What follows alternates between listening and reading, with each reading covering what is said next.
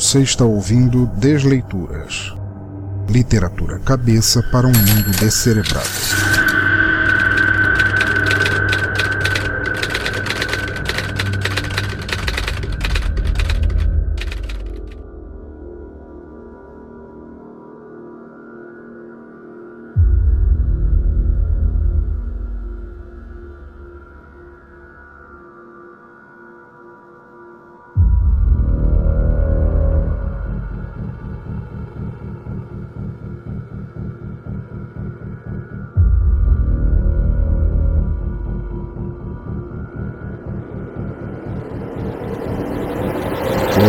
Ouvintes, e bem-vindos novamente ao Desleituras, o podcast de narração de contos, histórias, poemas e textos do nosso teatro escuro.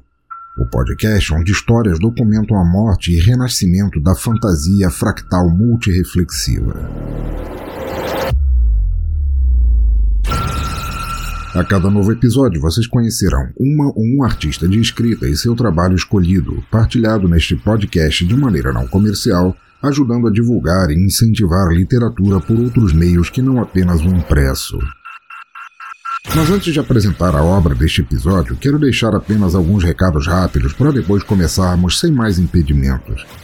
Algo como um registro de eventos ocorrendo atemporalmente, entremeados neste episódio antes, durante e depois de cada um de seus folículos quânticos se empilharem, formando uma estrutura cristalínea de realidades autorreferentes. Entenderam? Vamos lá. Primeiro, sigam o Teatro Escuro nas redes sociais, caras entidades etéreas ouvindo minhas palavras espectrais em ondas de narrativa infecciosa. Compre nossas camisas de força oficiais em nossa loja da Montink, porque elas são universos entrelaçados em cada trama de algodão. Compre nossas canecas oficiais na Game Master, as quais são na verdade túneis fotônicos representando polaroides de cada instante não vivido ainda por vocês. Façam parte de nosso grupo do Telegram, interajam e caiam dentro do maior e mais atóxico hospício da internet. Segundo, não esqueçam que vocês podem ajudar o Teatro Escuro do Pensador Louco a continuar produzindo podcasts. E eu não defecarei antepassados fantasmas capazes de progerir um Pensador Louco capaz igualmente de produzir podcasts melhores. Seja por meio do Padrinho ou do PicPay, vocês podem fazer doações únicas ou mensais a partir de um real e com isso garantir que os podcasts de nosso Teatro Escuro continuem rolando. Ajudando, vocês ainda entram para o canal dos apoiadores no Telegram, têm acesso aos podcasts antes de eles saírem no feed, têm um podcast apenas para apoiadores e muita chance de participar e de opinar sobre as gravações. E claro, também ajudarão em muito ao mundo em continuar estranho, o que é sempre uma meta a se manter. Por isso, agradeço aos e às padrinhos Danilo de Almeida, do Doublecast e do Já Ouviu Esse Disco, Samuel Muca, do Boteco dos Versados, Ricardo Bunnyman, do Auto Radio, Tiago Rosas, do Kit de Releituras Musicais, Anderson Deusão, do Chorume, William Volto, do Observador Quântico, que é autor deste episódio, Roger Bittencourt, do Ritos e Rituais, Matheus Mantuan, do Curva de Rio, Licamundo Me Julguem Podcast, Thais Souza, do La Siesta, Maverick, do No Hype do Ômega, Diego Fávero, de Sorocaba, Diogo Bob, do Galera do Hall, Jorge Fire Falcon, do Anime Sphere, Luciano Dias, de Curitiba. E Jeff Guimarães, do Tenistas em Ação. Simultaneamente, também agradeço aos e às PicPayers, Micaela Borges, nossa deusa da medicina, Yuri Brawley, do MongeCast, Julian Catino, do podcast Por Outro Lado, Renato Petilli, de Florianópolis, Léo Oliveira, do Fermata, Felipe Porcelli, do Esquina 42, Renato Garcia, de São Paulo, e Caroline Moura, também de São Paulo. Acreditem, vocês são deuses e deusas pagãos, cada um e uma e merecem estar num panteão de destaque em qualquer universo possível. E se você, ouvinte, quiser fazer parte dessa turma de doidos e doidas que ajudam o Teatro Escuro a seguir adiante, é padrim.com.br barra Pensador Louco para nos ajudar mensalmente no Padrim, é arroba Teatro Escuro para apoiar mensalmente no PicPay e arroba Pensador Louco também no PicPay para fazer doações apenas quando der na telha. E por último, vamos falar de uma empresa que é sinônimo de viagens tão fantásticas quanto o tema deste episódio, a Infinity Tour. Uma nova forma de se ver, praticar e celebrar turismo de verdade e ainda permanecer com a sanidade intacta. Sabem do que eu estou falando? Infinity é turismo do jeito bom, indo de primeira para vários lugares onde podemos ver como a vida é cheia de mistérios e maravilhas a se conhecer. Portanto, caiam dentro com a Infinity Tour. Se você é um pensador louco, um espírito livre, um ser indomável, então você precisa conhecer a Infinity. É turismo para quem é ambicioso bastante para sair por aí e ver um mundo que nos faz ser astralmente criativos. Os caras têm uma vasta programação, desde passeios de três horas até um feriadão inteiro, tudo para te fazer enxergar vários planos de existência a cada dobrar de uma esquina. Precisa de agito, mudar de áreas, experiência gastronômica, turismo corporativo? Tá esperando o quê? Acesse agora mesmo bladobladoblado.infinity.tour.br e veja todas as formas perfeitas de te fazer curtir a vida como uma deidade das viagens maravilhosas. Voltando ao cerne do episódio, nosso autor de hoje é William Volto, padrinho aqui do Teatro Escuro e uma mente incomparável, além de ser um amigão eterno e uma ótima companhia para se beber cervejas espectrais psicodélicas. William Lopes, ou Vulto de lugar nenhum, quase é matemático, programador, pesquisador, cientista, jornalista, blogueiro, podcaster, gamer e um monte de outras coisas. Incapaz de prestar atenção em uma mesma coisa por mais de 12 segundos, encontrou na escrita mais uma atividade para ocupar o tempo e ser bem mais ou menos, se bem que eu duvido disso claramente. Atualmente tem trabalhado na série de contos infantis As Aventuras da Garota Impossível. Além disso tudo, também é responsável pelo blog de críticas e resenhas Lugar Nenhum e pelo podcast Observador Quântico. Ah, e se quiserem saber, embora isso seja apenas minha opinião, ele também cria e destrói universos entre canecas de café irlandês mas isso sou só eu dizendo. Contudo, acho que já podemos terminar nossa introdução. Eu sou o Pensador Louco e nossa desleitura começa agora.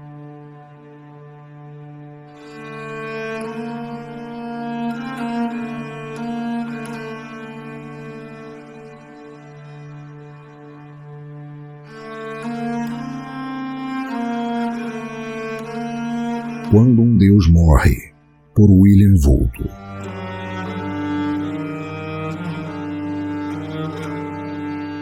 3 e 27 da madrugada, horário de Greenwich. O corpo do deus morto cai na terra, em Atenas. Seu nome era Quata, da primeira geração do povo acima do céu, assassinado por um de seus netos. Um deicídio.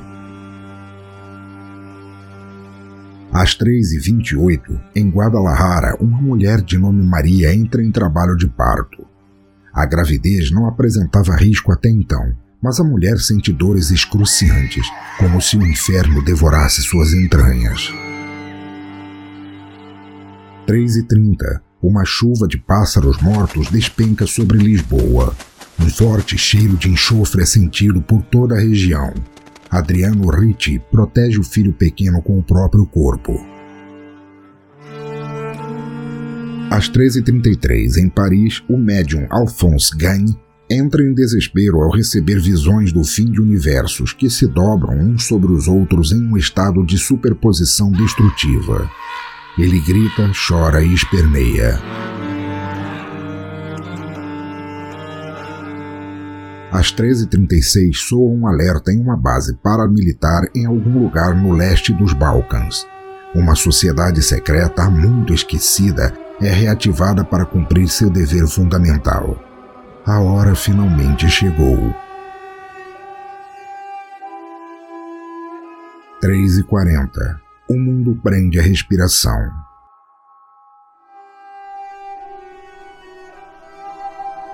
Às 13h46, funcionários do Hospital Psiquiátrico de Denver liberam todos seus pacientes.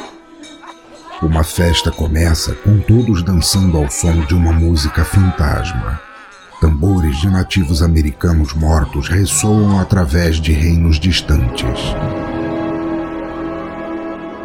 3 e 50 Em Rochedo, Brasil, um homem e sua vaca são abduzidos por uma espaçonave controlada por seu próprio neto do futuro.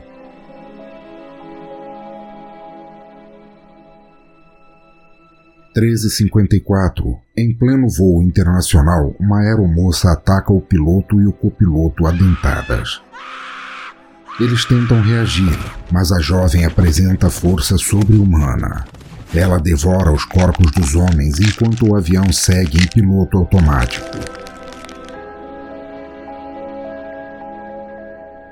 Quatro da manhã.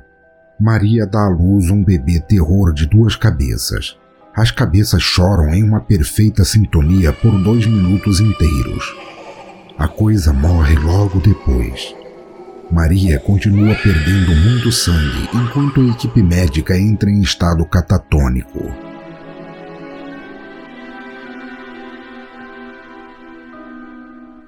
Quatro e um. Alphonse, o médium parisiense, pega um abridor de cartas e fura os olhos para aliviar o próprio sofrimento. Visões de destruição atravessam o sangue e suas córneas dilaceradas. Ele continua gritando enquanto, do lado de fora, no meio da rua, desconhecidos começam a se socar até a morte.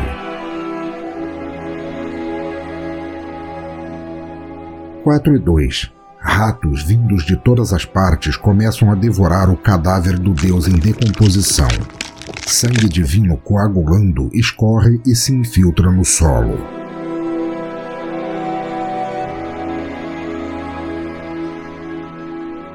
Quatro e três. Adriano desenvolve uma doença desconhecida devido ao contato com o necroóleo dos pássaros mortos. Ele cai da cama e sente algo se movendo em sua barriga.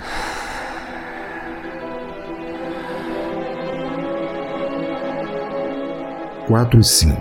Na Coreia do Sul, o cozinheiro Shi Bei-min corta uma tira de carne da própria nádega esquerda.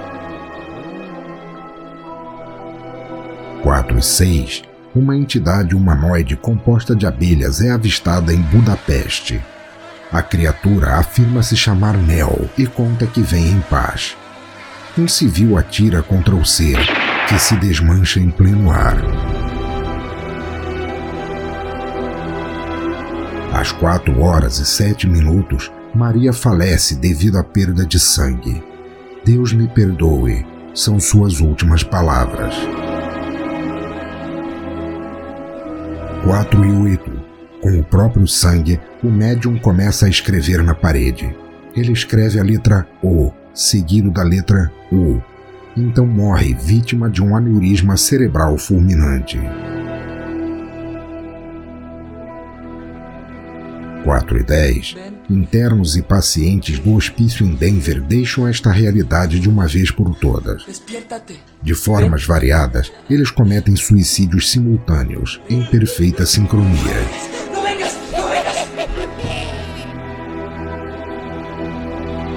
No Egito, às 4 e 12, Aya Abdel Azim encontra uma pedra brilhante caída no chão. Ela não sabe, mas trata-se da pedra fundamental de um espaço informacional há muito esquecido. Chama-se Limbo.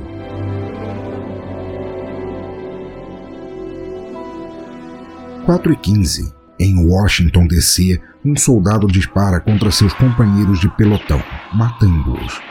Ele tira todas as suas roupas e começa a caminhar nu para o oeste.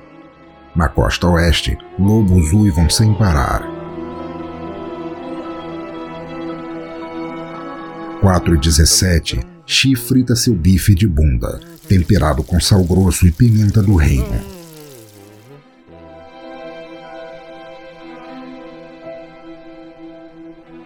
Em Greenwich Village, às 4h19, um espelho se desdobra em um polítopo 4D. O hiperespelho reflete 2047 universos paralelos ao mesmo tempo, mesmo que não haja ninguém para vê-los. 4 e 21. Em Pretória, um motorista de ônibus de nome Mangla se depara com uma versão criança de si mesmo. Ele se aproxima assustado, mas em seu íntimo sabe que o garoto é ele mesmo. Eles tocam as mãos.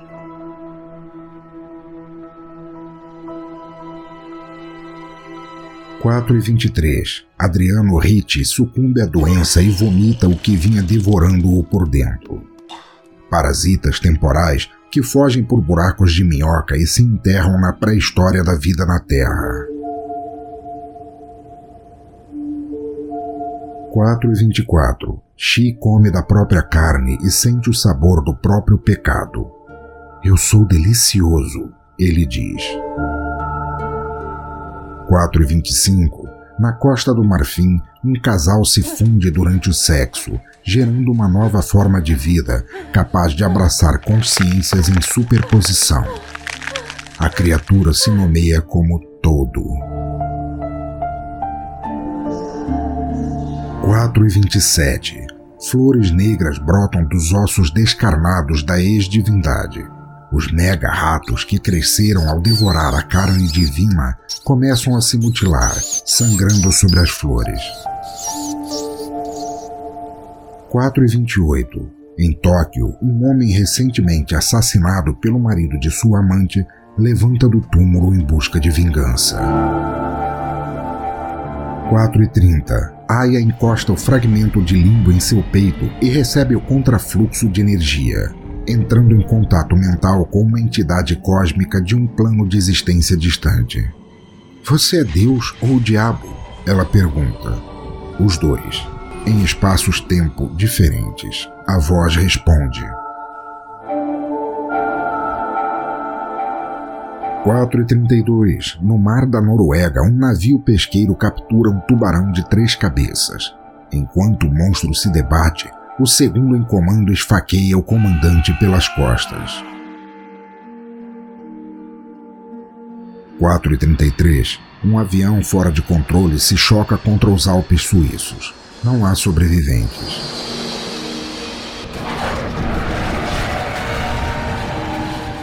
Fora do tempo, Aya sente seus sentidos se expandirem e acessa novos níveis de conhecimento.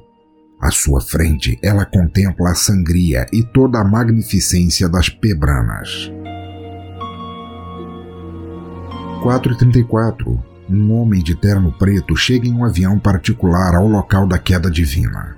Enquanto se aproxima, ele observa os esqueletos de vários mamíferos de médio porte espalhados em torno da massa Deus planta. Nuvens de insetos migram para o local.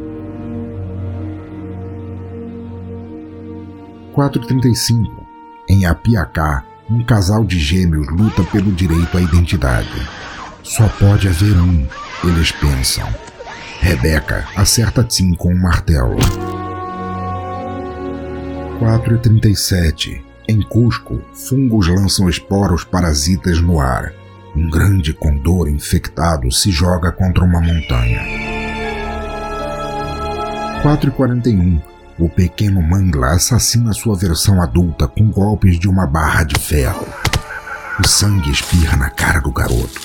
Ofegante, ele levanta o punho para o céu e dedica sua própria morte para divindades esquecidas. 4 e 44, o homem de preto se aproxima do corpo e vê o esqueleto quase totalmente coberto. Raízes grossas cobrem todo o tronco e a bacia. As flores negras já espalham sua influência por todo o campo ao redor. Insetos de todos os tipos se atiram contra flores carnívoras. Cães negros são avistados em várias partes do Reino Unido. Um cavalo branco chamado Morte atravessa os pampas argentinos correndo mais rápido que qualquer ser vivo. Nas praias do litoral brasileiro, tartarugas marinhas desenterram e devoram os próprios ovos, exterminando toda a próxima geração da espécie. 4:45 O homem de preto se posiciona de pé sobre os restos imortais de Kuata. As vinhas se entrelaçam em suas pernas enquanto o sangue divino corrói roupas, pele e carne. Deus e homem se tornam um único ser morto.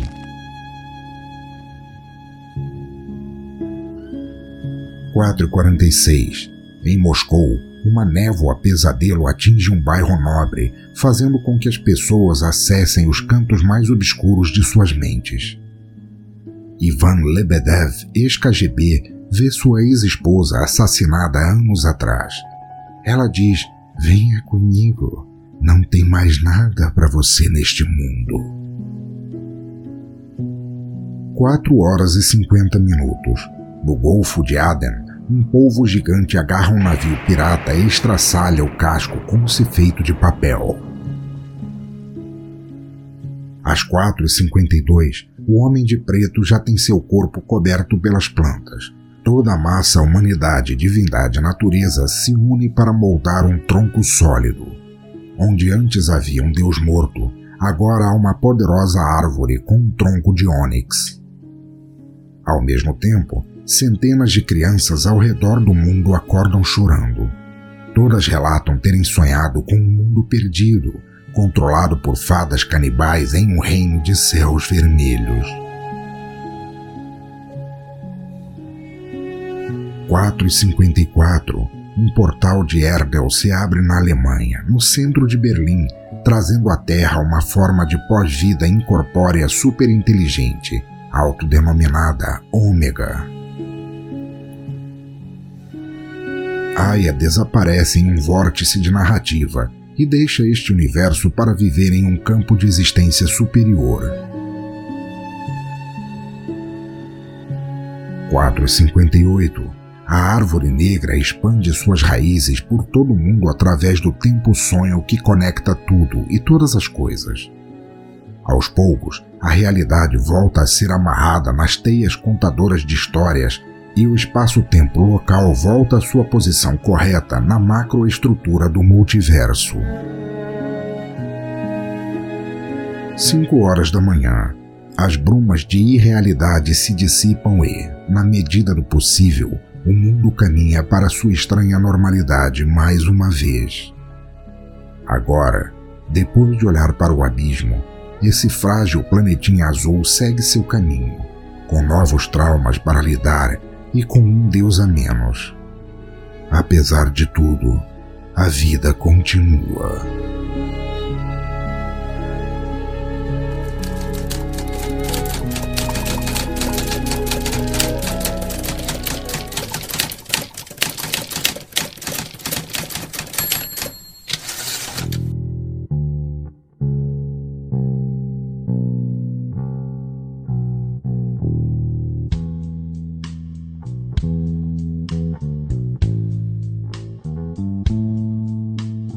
Ok, desleitores e desleitoras, chegamos ao final de mais um conto e espero que tenham gostado de ouvi-lo tanto quanto eu de narrá-lo. Muito obrigado por nos acompanharem nessa história tão repleta de criatividade, referências e possibilidades imagético-temporal onírico-fisionarrativas que imaginar seu tema pode gerar em cada um de nós uma bomba relógio de multiversos autofecundativos prestes a fazer cabum. Sério, Encontrei tantas delícias em cada detalhe, cada palavra, que pude desdobrar o espectro pseudo-real germinado de cada faceta de minha personalidade em entidades separadas, e cada uma concordava comigo em como este conto é bom. Volto, meu grande e eterno amigo, você deveria publicar este conto para que se tornasse um verme inoculador de criações na cuca de cada leitor, formando uma pangeia de realidades em eterna guerra de ausências bélicas. Obrigado demais, espero que você nunca, nunca mesmo pare de escrever. Todos os links para encontrar William Vulto, suas produções, contos, resenhas, críticas, podcasts e também de fazer um corredor polonês em frente à sua casa pelo nó que ele deu em suas cabeças estão no post no agregador, ao alcance de teus dedos. Só tenham em mente não cometerem o erro de matá-lo. As consequências para o mundo seriam uma cadeia de dominós caindo e arrastando a vida supostamente real, como a conhecemos, para um abismo de temerosas presenças hiperrealistas vultuosas. Além disso, em algum lugar do Brasil, no momento do assassinato, sete recém-nascidos surgiriam com a cara do Silvio Santos. E isso não pode ser bom jamais. Oi, você que ouvia este conto enquanto enfiava o próprio cérebro em um liquidificador. Pare com isso, tenho certeza que ele está muito maior agora, depois de lê-lo, e jamais caberá no copo. Lembra que eu falei da Infinity Tour, nossa incrível apoiadora? Me deixe falar dela mais uma vez, só para você parar de olhar para esse vaso de plantas como quem fosse semear bloquinhos de âmbar esculpidos com a cara de Warren Ellis. Primeiro, porque não daria frutos, segundo, porque há limite para tudo. Já acessou o site da Infinity para ver tudo que ela pode fazer por você? Faça isso de uma vez, não espere o universo te espremer como uma laranja fantasma. Infinity tem formas de turismo que você nem sabia que existiam. É viagem, turismo em números, turismo pedagógico, gastronômico, city tour, ecoturismo, aventuras, luas de mel, turismo corporativo. Nossa, Eles só não têm viagens para o túmulo de deuses mortos para ver o festival gastronômico das ratazanas deicidas. E que bom por isso. Ao invés de ficar desanimado por o mundo não estar em revolução onírica, levante-se e vá lá conhecer tudo que a Infinity tem a oferecer, embarque nessa viagem de uma vez Vá em bladobladoblado.infinity.tour.br, os links estão no site, no post, no agregador em toda parte. Curta a Infinity no Facebook e no Instagram. Aproveite para dizer que conheceu aqui neste reduto de turistas loucos e vá já fazendo as malas. Não espere a vida te deixar preso em uma realidade chata. E estamos agora no Descomentários, nosso bloco de feedback de episódios passados, e lerei agora os comentários recebidos desde o episódio 46, quando narramos o conto Viúva Carmesim, de Guido Scaliose. Vamos lá? Primeira mensagem de Norberto Silva, que diz para nós: Eu curti muito o conto. Eu achei curto porque estava muito imerso e quando acabou daquela maneira abrupta que fui ver que o tempo tinha passado. E cara, a Dama de Vermelho é praticamente uma entidade extremamente foda. Adorei o modo como ela foi levando nosso pobre protagonista, ora com escarno e violência, ora com quase carinho, numa dança até a revelação final.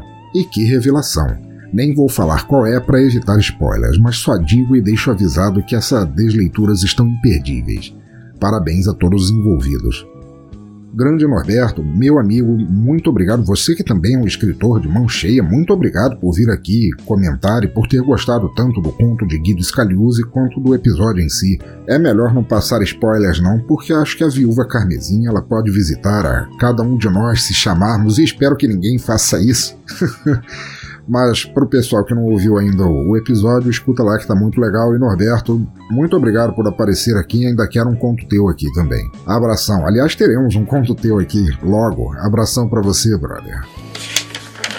Segundo comentário de Julian Catino, lá do Por Outro Lado, podcast padrinho aqui do Teatro Escuro, que escreveu dizendo: Muito bom o relato e a narrativa. Fica difícil superar a pérola da Tai. Ele tá falando do episódio da Tai Souza, o Entropia Entropia é uma puta, que foi acho que um episódio antes do Viva Carmesim, mas este também teve uma poesia, uma lírica muito profunda, porque no fundo a gente já sabia que ia dar merda, risos. E terminar o episódio com The Widow do, The Mars Volta foi a cereja do bolo. Adoro essa música, adoro esse álbum todo, embora goste mais de The Luz in the Chromatorium. Obrigado por mais este episódio foda. Não, obrigado a você, Julian, por continuar apoiando o Teatro Escuro, sendo esse grande amigo, esse grande podcaster que é, o teu podcast é um dos mais maravilhosos de se ouvir pela arte com que ele é concebido. Cada episódio teu é um, um objeto de arte sonoro e eu é que te devo eterna adoração por isso. Que bom que você gostou do, do conto. Eu sei que o conto da Thay é um que marcou muito a, o Teatro Escuro, não só porque a Thay escreve pra cacete, mas porque Samuel Muca e Cafeína abrilhantaram muito tudo com a voz deles. Mas eu tenho que concordar contigo que eu também gosto mais do The Luz the Chromatorium entre os discos do Mais Volta, que é uma banda que eu sinto muita falta. Obrigadão para você, espero que você continue detonando no Por Outro Lado e passe aí sempre. Última mensagem lá do Alexandre Nerdmaster, o cometedor do Paranerdia, que deixou a mensagem lá no Cashbox dizendo Saudações literárias, querido pensador. Guido mandou muito bem nesse conto. Assustador e sedutor ao mesmo tempo. Você está de parabéns por mais um excepcional episódio das leituras. Nerdmaster, uma pessoa que eu tanto admirei antes de ser podcaster, que está fazendo aí acho que mais de 10 anos podcast, é uma um trabalho maravilhoso, assim, melhor podcast nerd de todos os tempos. Cara, você não tem ideia de quão feliz eu fico por você vir aqui e deixar um comentário. Muito obrigado por você ter curtido o, o conto, muito obrigado por você me deixar gravar com você lá no, no Paranerd, foi um, um achievement for life. E grande abraço para você, meu grande amigo. Então tá, ouvinte do Desleitura, chegamos ao fim de mais um episódio. Espero que o tenham curtido tanto quanto eu. Não esqueçam de deixar seus comentários aqui via e-mail ou nas redes sociais e de ajudar na divulgação deste despretensioso podcast entre pessoas que não o conheçam, mas que talvez possam gostar. Assinem nosso podcast, recomendem para alguém, ajudem no Padrinho ou no PicPay porque quebram um galho enorme, comprem nossas camisetas e canecas, participem do nosso grupo no Telegram, interajam porque podemos ser até todos loucos e loucas, mas é das pessoas muitas vezes ditas sãs que a gente tem às vezes que ter medo, né? De resto, escrevam mais, leiam mais, ouçam mais se quiserem. Cultura não deveria ser detida nunca, mas sim jogada à frente para que mais pessoas tenham acesso a ela. Assim, continuem incentivando, compartilhando e divulgando cultura por onde passarem, onde quer que estejam, por quaisquer ouvidos ou olhos que quiserem ouvir ou ler. Cultura livre, sempre. E para terminar este Desleituras com uma música de encerramento que eu creia ter a ver com o cerne do episódio, eu escolhi Dying God Coming into Human Flesh, da banda Celtic Frost. Abraço a todos e até a próxima.